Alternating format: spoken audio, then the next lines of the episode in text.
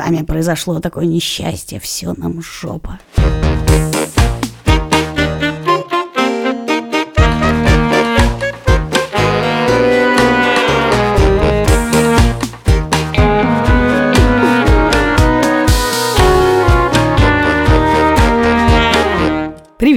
Это спецвыпуск подкаста «Либо выйдет, либо нет». Я Катя Крангаус. Меня зовут Лига Кремер. Привет. С нами сегодня наш главный редактор Андрей Борзенко. Привет. Мы собрались сегодня, чтобы рассказать о том, как мы обосрались этим летом. Лик, ты расскажешь или за тебя рассказать? Говори, Катя, говори. Мне все еще нехорошо. У нас вот что случилось. Я не знаю, как подступиться тоже без слез. Однажды утром Лика собрала нас, чтобы рассказать, что в результате удивительной невнимательности всех участников событий, юристов нашего инвестора, наших юристов и нас, мы неожиданно оказались должны налоговой 2,5 миллиона рублей. Наша бухгалтерия сообщила нам, что несмотря на то, что мы до сих пор считали, что мы находимся на упрощенной системе налогообложения, это не так. Мы теперь облагаемся НДС. И это на момент июня, июля. Происходит с нами уже третий месяц. С апреля месяца мы должны платить по 20% налогов плюс ко всему остальному. Наши юристы признали, что это их ошибка, и перед нами извинились. Но, к сожалению... Извинения, как говорится, на карточке не переведешь сотрудника. Когда это все с нами произошло, разные наши партнеры повели себя по-разному. И это сейчас как бы вроде бы реклама будет, но на самом деле не реклама, потому что, честное слово, банк «Точка» это единственный наш партнер, который не только вошел в наше положение, но еще и продлил свой рекламный договор с нами и доплатил нам еще денег. Ровно в тот момент, когда они были нам особенно нужны. Потому что банк «Точка-лик» – это банк для предпринимателей, для таких, как мы. Поэтому он и старается сделать так, чтобы нелегкая предпринимательская жизнь не стала сущим адом каким она стала для нас. В тот момент, когда я сидела и рвала волосы из своей головы, банк «Точка» был на связи. Они дали мне специальный номер, по которому я могла позвонить, чтобы проконсультироваться. «Точка» вообще в тяжелые времена всегда на связи. И во время пандемии, между прочим, банк «Точка» активно помогал малому бизнесу даже если вы застряли за границей. Точка все равно всегда на связи и берет на себя все заботы. И бухгалтерию, и валютные сделки, и ответы на сложные вопросы. Ну и вообще круглосуточно заботится о ваших делах по телефону и в чате.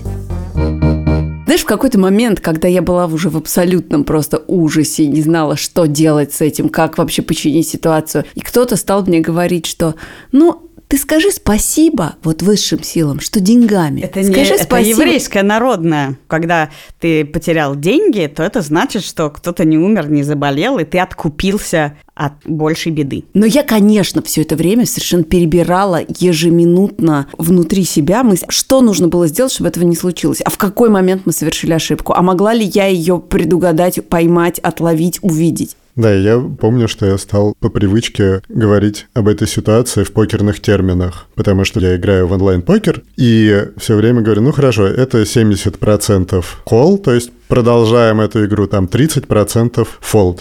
Я, как обычно, всех бесил этими непонятными Фолд словами. это когда ты увольняешься и уходишь с работы. Ну, и типа, как бы да, закрываешь когда лавочку. ты все бросил, да. А 70% кол это когда ты, вопреки тому, что ты не знаешь, какие там карты на столе, потому что в покере они закрыты сначала, да, ты их не видишь все равно делаешь ставку. Дорогие слушатели, как вы поняли, мы хотим рассказать вам о покере. О картах. О шансах. О мастерстве.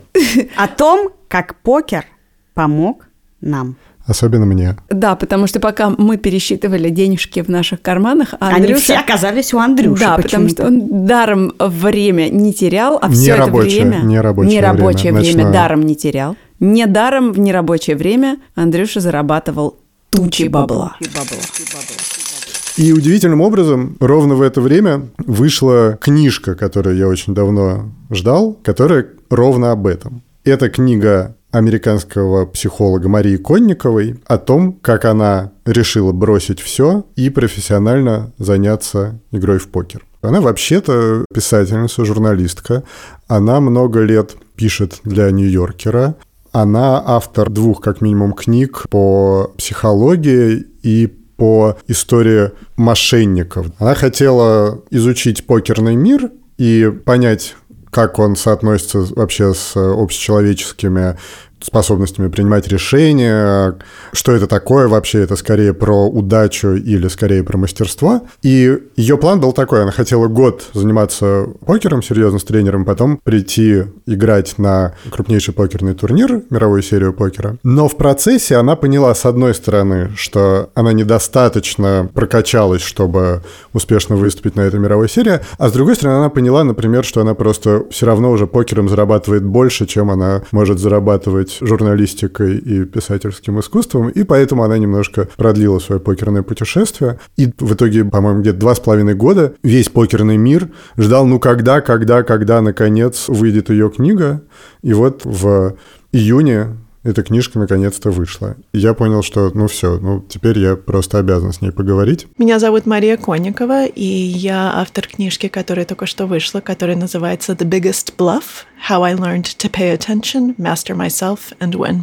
И эта книжка о чем? Эта книжка, с одной стороны, о покере, а с другой стороны, о жизни. О покере как метафора для жизни, о том, как играть, как принимать решения, которые будут лучше, чем без покера, как думать, как контролировать себя эмоционально, о будущем, о том, что мы не знаем будущее, о том, что столько всего в жизни мы не контролируем, и как нам сфокусироваться на том, что мы таки контролируем, как нам сфокусироваться на себе, на наших эмоциях, на наших реакциях, на наших решениях. Я сам играю в покер примерно, кажется, столько же лет, сколько вы, то есть четыре. Я не буду рекомендовать эту книжку специально никому из своих покерных партнеров, потому что я хочу, чтобы у меня было unfair advantage, чтобы я ее прочитал, и она сделала меня лучше, а их нет. Но я хочу собственно, сегодня говорить действительно не только о покере, не только для тех, кто в него играет и его любит, но да. и о тех, кто не знает о нем ничего. Мне кажется, им угу. эта книжка тоже будет полезна. Но со стороны для меня эта история выглядит примерно так, как журналист решил рассказать о том, как работают наркотики, попробовал наркотик и стал наркоманом. Нет. Ну, нет. То есть нет, ну это, конечно, немножко гонза журналистика, но это же не про зависимость. Ну, она до про... этого реально писала про зависимость. Там есть ее текст в Нью-Йоркере про интернет-зависимость, например. Ну, короче, ты все путаешь. Покер это вообще не про зависимость. Говорит это Андрей, который ночами не спит, играет. И играет по три раза в неделю. Твой самый большой перерыв между покером и покером за последние два года. Давай так. Оуч. Ну, наверное, перерыва больше двух недель у меня точно не было. Это вообще не про Ты что ты, это никакой... Да он и подкасты ну слушает каждый день Я и в футбол играю, ну хорошо, что это же не обязательно зависимость, не говори так. Короче, я на это на самом деле смотрю как на историю о том, как человек абсолютно с нуля пришел по сути, новую профессию, новое дело. Мы не можем сейчас сказать, мне надоело записывать подкасты, пойду-ка я стану футболистом. Хотя ну, я... Давай для более легкого сравнения шахматистом. Да. А здесь есть такая обманчивая легкость, потому что, в принципе, покер — это очень демократичный вид, и понятно, что если человек научился играть, то случайно он может выиграть практически любой турнир, даже где множество более профессиональных игроков. А профессиональность игрока — это что? Это математика или психология? Вот об этом как раз очень много пишет и говорит Мария Конникова. Ну что, давайте послушаем. Да. Я хочу начать с того, собственно, как Мария Конникова стала Марией Конникова. Я родилась в Москве, но когда мне было 4 года, мы переехали в Массачусетс, около Бостона, и я выросла в Америке. И э, с самого раннего возраста я всегда хотела писать. Я всем сообщила, когда мне было лет пять. Это я не помню, это мне родители рассказывают, что я буду писательницей, когда я вырасту. Так и оказалось.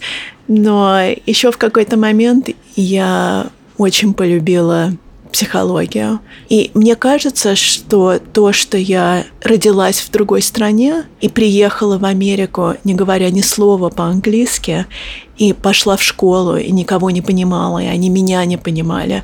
Мне кажется, что с раннего возраста вот все это мне показало, насколько важно уметь не просто разговаривать, но и понимать людей. Я должна была наблюдать, я должна была смотреть, я должна была учиться. И я, конечно, даже, наверное, не знала слова психология, но мне кажется, что вот мой интерес идет как раз оттуда изначально.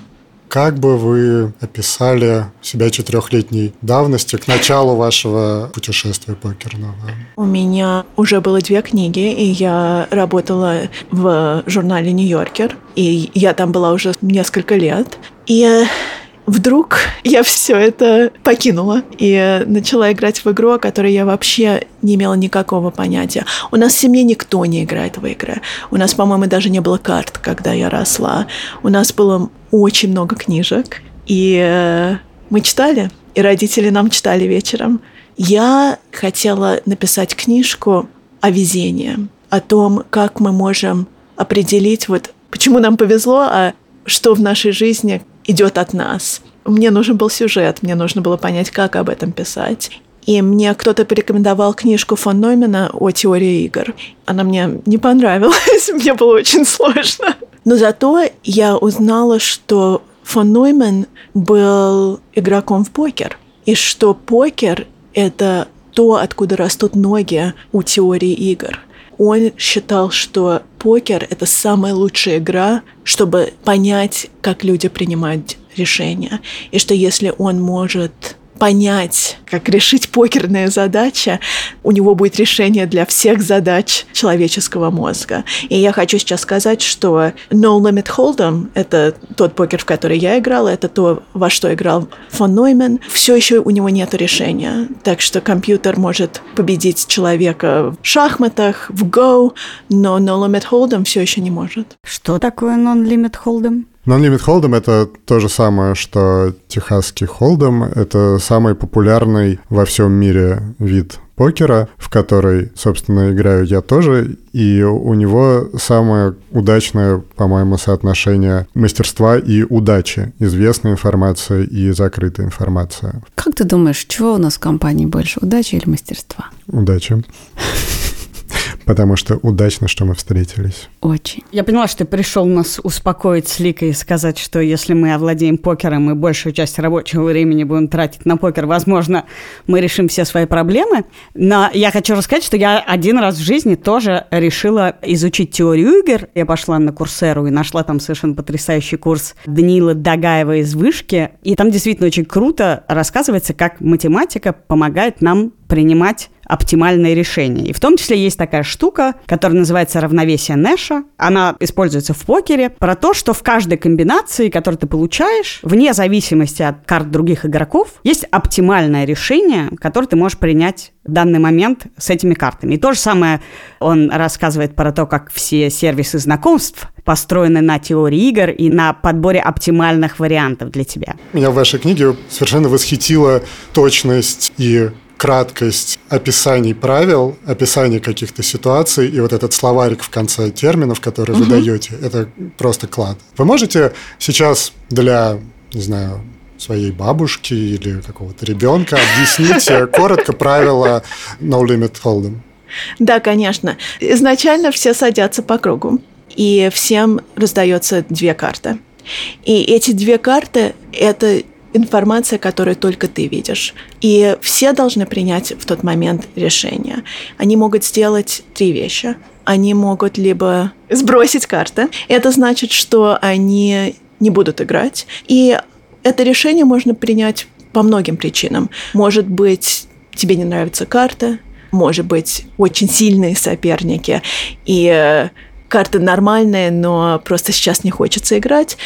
Можно Вместо этого сделать то, что называется call. Принять ставку, ответить. Каждый раз до того, как даже раздаются карты, есть уже ставки. И эти ставки называются blinds. И это называется blinds, потому что люди должны поставить эти ставки до того, как раздаются карты. Слепую. И это сделано для того, чтобы люди играли. Потому что если вообще нет ни одной ставки, то все могут просто сдать свои карты и все. И не было бы игры. Так что кол это значит, что ты хочешь вот минимум положить и сказать, что ну, ну да, я хочу посмотреть, что будет дальше, но я не хочу платить больше, чем я должен. А третье, что можно сделать, это рейс. И это значит, что либо тебе нравятся карты, либо ты считаешь, что ты в очень хорошей позиции, можешь потом лучше играть, чем соперники.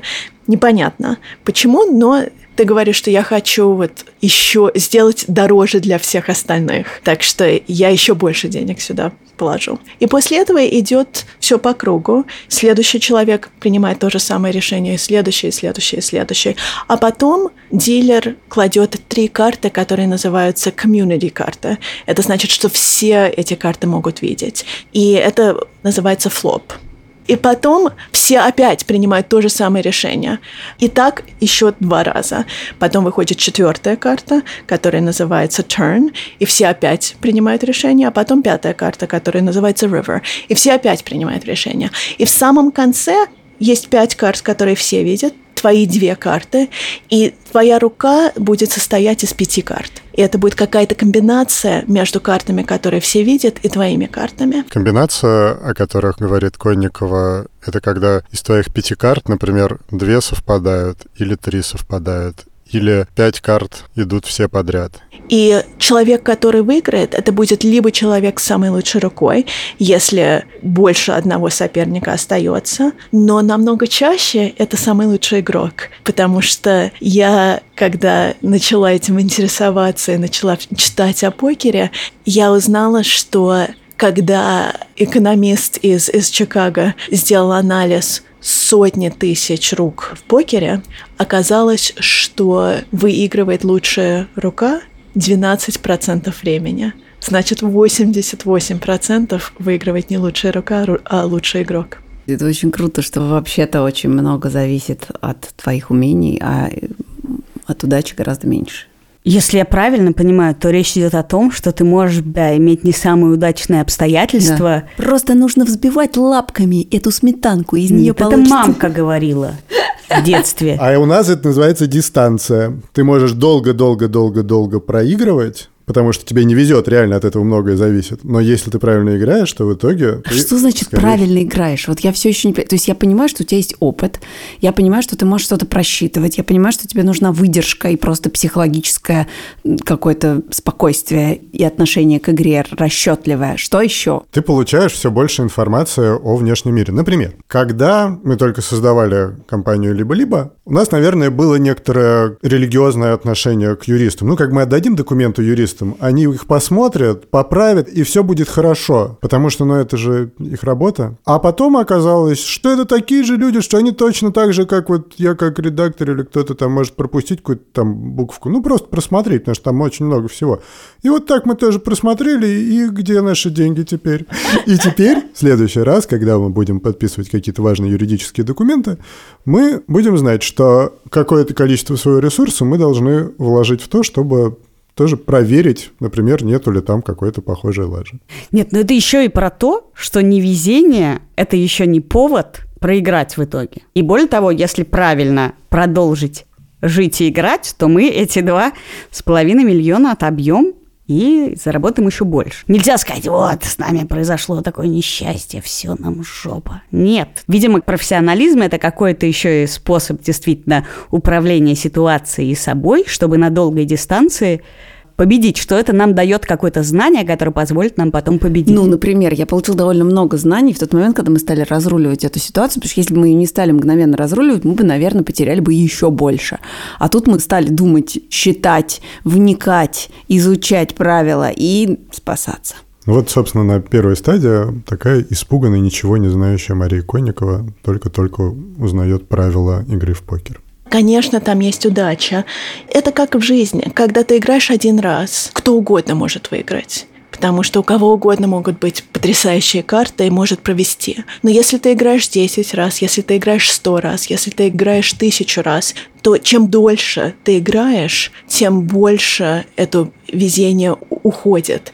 И теперь самые лучшие игроки будут выигрывать. Практически любой человек в этой ситуации, открыв для себя мир покера, скорее всего бы остановился на домашних играх или в онлайне и так далее. Вы придумали какую-то совершенно сумасшедшую задачу. Можете сформулировать, как вы ее для себя описывали? Я решила, что если я буду этим заниматься, я хочу этим заниматься всерьез. И э, что я найду себе учителя. И я выбрала того еще учителя. Эрик Сайдел — это один из самых сильных игроков в мире. И что я хочу, чтобы он меня натренировал, чтобы я могла играть в самом престижном турнире в мире. Main event в World Series of Poker. Он стоит 10 тысяч долларов, чтобы вообще туда зарегистрироваться. Меня интересовало, смогу ли я. Меня интересовало то, что вот за историю мейн-эвента, он начался в 70-х годах, не было ни раз чемпиона женщина. И только один раз за всю историю вообще была женщина на финал столе. Лик, Да. это же про нас. Женщины на столе.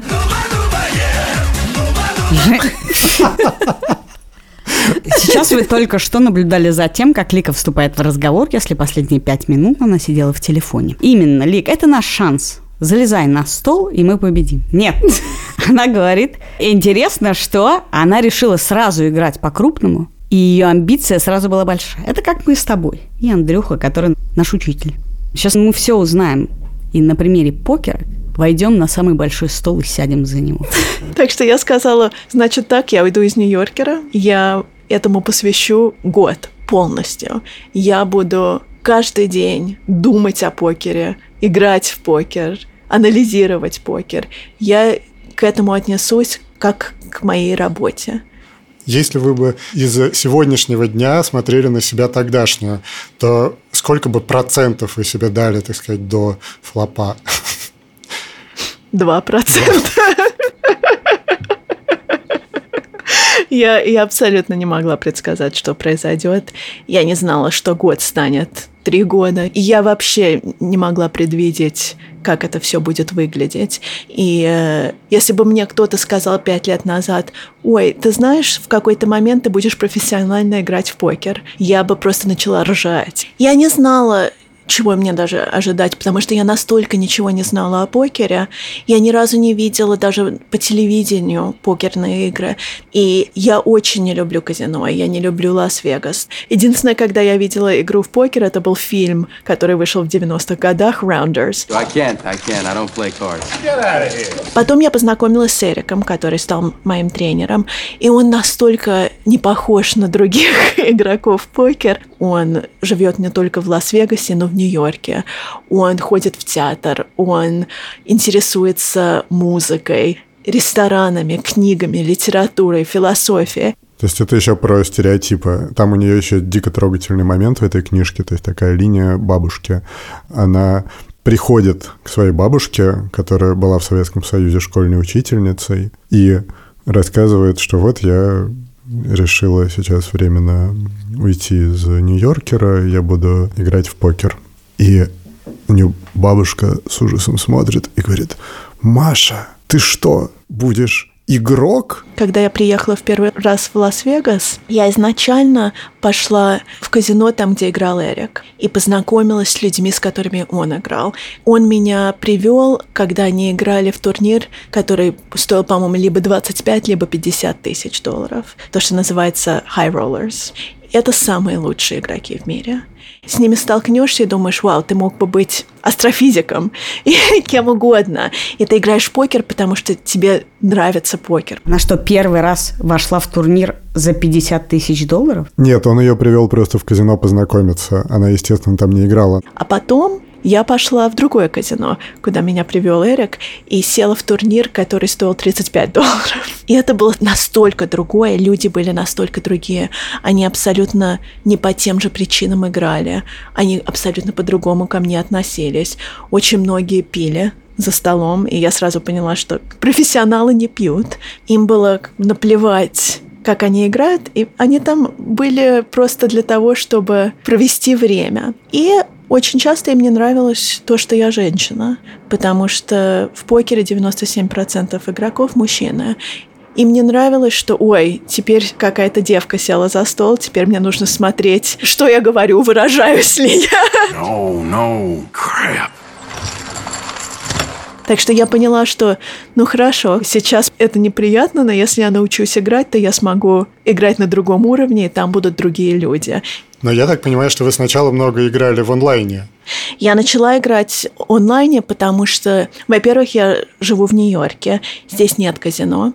А во-вторых, даже если бы здесь были казино, Эрик мне сразу сказал, что начинать нужно онлайн, потому что в онлайне намного больше ситуаций, намного все быстрее происходит. И я могу за неделю играть столько же рук, сколько в обычном казино я бы играла за несколько месяцев. Так что это просто намного более обширный опыт. И онлайн дешевле может быть. Самый дешевый турнир в Лас-Вегасе это 35 долларов. Онлайн я могу играть в турнир за доллар, за 2 доллара. И когда я начинаю, это намного легче, потому что изначально, когда я вообще не понимаю, как играть, если бы я сразу пошла играть за 35 долларов, то я бы сразу потеряла довольно много денег. Но после этого я знала, и Эрик знал, что я хочу играть не онлайн.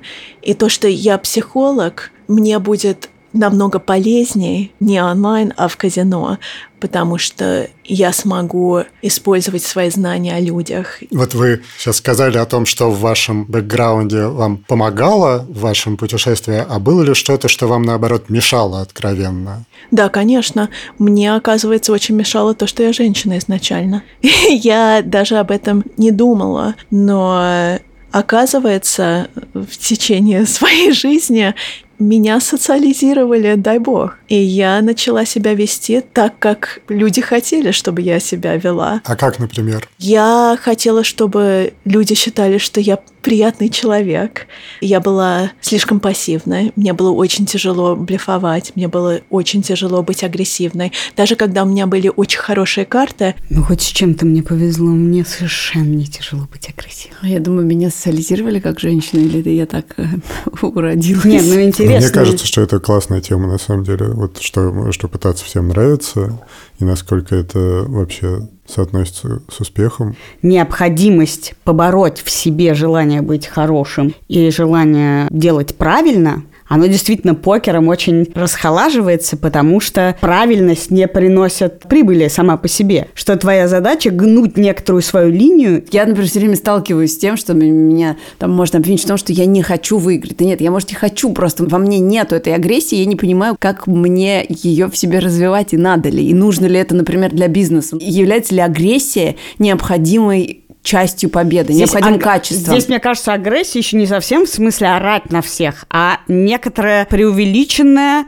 уверенность в своих действиях, мне кажется, безусловно. Нет, преувеличенная уверенность тебе совершенно не нужна. Здесь нужно действительно правильно выбрать какую-то свою линию и правильно выбрать свою игру. В том смысле, что Конникова начинает с того, что вот сначала она пришла в одно казино, потом в другое казино. Есть такое понятие, как выбрать правильный стол, как выбрать правильную компанию. И тебе нужно, вообще-то по умолчанию, чтобы на каждой стадии ты был за столом с игроками, по крайней мере, отчасти, чуть слабее, чем ты. И вот это вот важная вещь. Не про то, что ты обязательно Для того, чтобы у тебя появилось вот это умение передавливать? Не передавливать, а выигрывать. И мне кажется, что ты можешь быть не слишком агрессивно, например, в бизнесе, если ты не идешь на площадку с какими-то большими агрессивными компаниями, где так принято. Просто нужно найти свою нишу. Подожди, но мне казалось, что штука в том, что ты должен, наоборот, учиться у тех, кто сильнее, играть с теми, кто сильнее, чтобы становиться лучше. Но если ты сразу сядешь играть на равных за стол, где 8 игроков лучше тебя, они откровенно сильнее, они опытнее, у них больше денег. Ты не научишься, тебя просто съедят. В этом смысле мы все с другими бизнесами, аналогичными с нашими, находимся более-менее в равных условиях. А если бы мы пришли в сформировавшийся рынок, ну вот условно сейчас, mm-hmm. если бы мы решили да, делать, да, не да, знаю, сериалы, мы... если бы мы пришли куда-то, где сложившаяся индустрия, и начали бы также на коленках учиться чему-то новому, мы бы, очевидно, проиграли. Я играла пассивно, потому что я не хотела, чтобы они считали, что, ой, это та ужасная девка, которая каждый раз меня рейзает, когда я пытаюсь что-то там сделать. Я хотела, чтобы была приятная атмосфера. Так не играют я иногда даже понимала, что, ой, мне здесь нужно точно быть более агрессивной, я просто не могла. С психологической точки зрения мне было очень сложно, и я должна была это преодолеть. Во-первых, я должна была понять, что это происходит. И мне было совсем неприятно, когда я это поняла, потому что я, когда я о себе думаю, я не считаю, что я пассивный человек. А как вы это поняли? Я теряла деньги, и я не могла выиграть. Лика, Да. когда ты потеряла деньги, ты не задумалась о том, что тебе надо быть более агрессивной? Я все время задумываюсь о том, что мне надо быть более агрессивной, но я не могу. В смысле, мне для этого надо откуда-то брать этот ресурс агрессии. Я не умею. Меня необходимость быть агрессивной вводит в отчаяние. В покере это все очень просто. Вот почему покер это игра там, где ты должен учиться и должен понять, вот как думать правильно, потому что ошибки сразу видны. Ошибки видны в банковском счете. Когда я поняла, что люди на меня сначала смотрят как на женщину, а потом как на игрока, вот тут я начала выигрывать, когда я поняла, что то, что я женщина, может быть плюс, а не минус. Может быть, вы вспомните какую-то очень важную, характерную для вас ситуацию, какую-то раздачу или турнир, в котором вы поняли, что вы изменились уже как игрок? Я опишу один такой момент, который я не описываю в книге. Но это произошло за финальным столом в PCA, турнира на Багамах. Сейчас происходит то, что, как правило, очень не любят люди, которые общаются с игроками в покер. И я сам часто этим грешу. Мы часто рассказываем про свои раздачи, почему я в этот момент сделал такой ход, а потом другой. И это похоже на то, как э, человек, который играет в футбол, например, пересказывает, как он забил свой гол. Это никому не интересно, но он может об этом говорить часами. Но тут есть очень важный момент. То, о чем говорит Мария, это одно из самых сильных переживаний, когда ты понимаешь, что у тебя есть шансы на большой успех, если ты сыграешь смело, но при этом ты можешь напороться на более сильную руку и не просто проиграть, а еще выглядеть идиотом. То есть ты выходишь как голый во двор. У меня пятерка. И все, у меня даже нет пары. То, что называется five high. У меня просто самая ужасная рука, которая может быть. Она в самом конце с очень слабой рукой, с недоехавшей рукой, так называемой, делает большую ставку в решающий момент крупнейшего турнира. Ее оппонент в итоге все-таки сбрасывает. И вот этот страх и это облегчение и ликование, которое наступает после, это одна из самых мощных эмоций в покере. То есть ты приехал в театр с голой жопой и притворился, что это твой костюм. Это вот эта логика. Какие у Лики сегодня удивительные образы Кстати, у нас всплывают. есть подкаст про театр, э, как посмотреть, а там как раз много про голые жопы. Это «Как посмотреть» – подкаст студии «Либо-либо» и премии фестиваля «Золотая маска». Как должен играть актер, чтобы ему поверили? Для чего режиссеры осовременивают Шекспира и Чехова? И что вообще такое хороший спектакль? Каждую неделю мы задаем эти и другие вопросы актерам, режиссерам, художникам, драматургам и театральным критикам. Возникла ли у вас какая-то гипотеза именно как у психолога, и как бы вы ее сформулировали?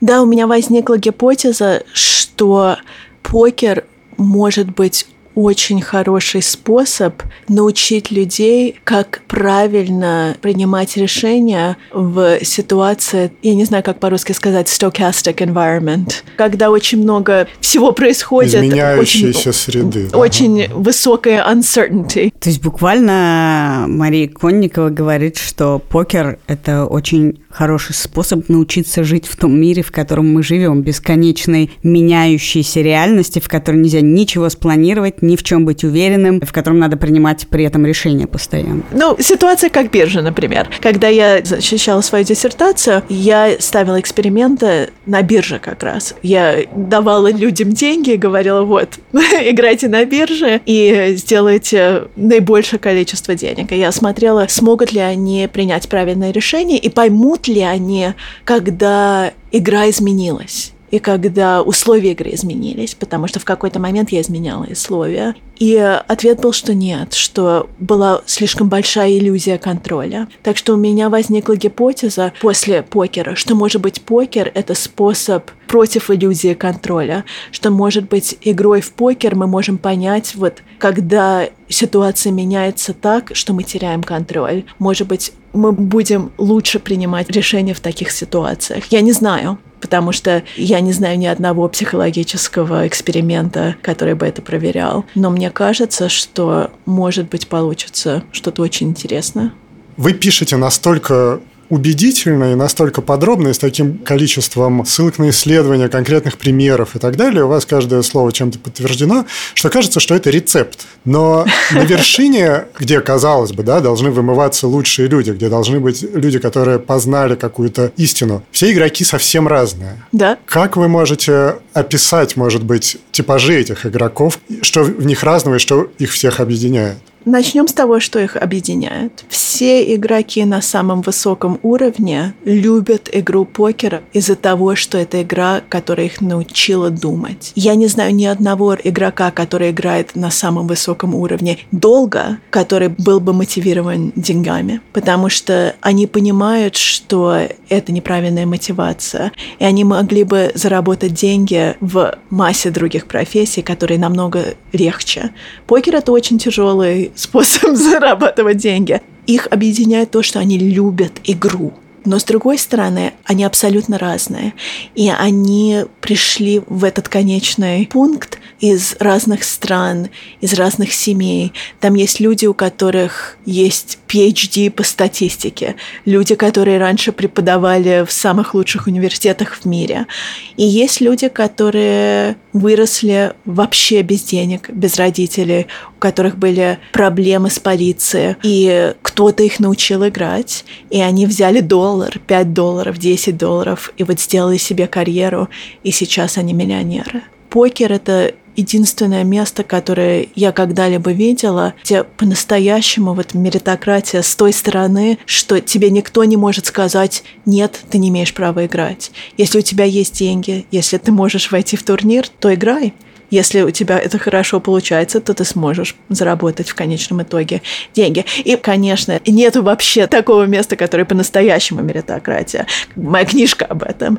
Но из всех профессий, которые я знаю, это профессия там, где наиболее это видно, там, где кто угодно может быть кем угодно. Это очень интересно, потому что я как раз, читая, думал, что вот есть такая иллюзия равенства, которая создает покер. Понятно, что там намного больше равенства, чем в баскетболе. Но да. при этом это ну, очевидная метафора капитализма, да, это очевидное твое угу. преимущество предполагает то, что ты находишь более слабых игроков, их сжираешь. Ну, по сути, это так, да? Ты должен найти... Изначально. Но потом уже на самом высоком уровне нет, потому что уже там нету плохих игроков. Но у вас были какие-то этические вопросы, вот вы видите, что вы над этим игроком, очевидно, имеете преимущество, потому что он, например, выпивает. Или потому что он, например, лудоман. Нет, потому что это не мое дело. То, что я стараюсь сделать, это написать книгу, которая бы научила людей, как правильно думать о покере. Что покер намного ближе к шахматам, чем, например, к блэкджек или к рулет. Что это все о процессе мышления, о контроле, о таких очень интересных логических задачах. А если люди хотят к этому подойти как, ой, давай сядем, будем играть, будем пить. Это то, что я не контролирую. Это их решение.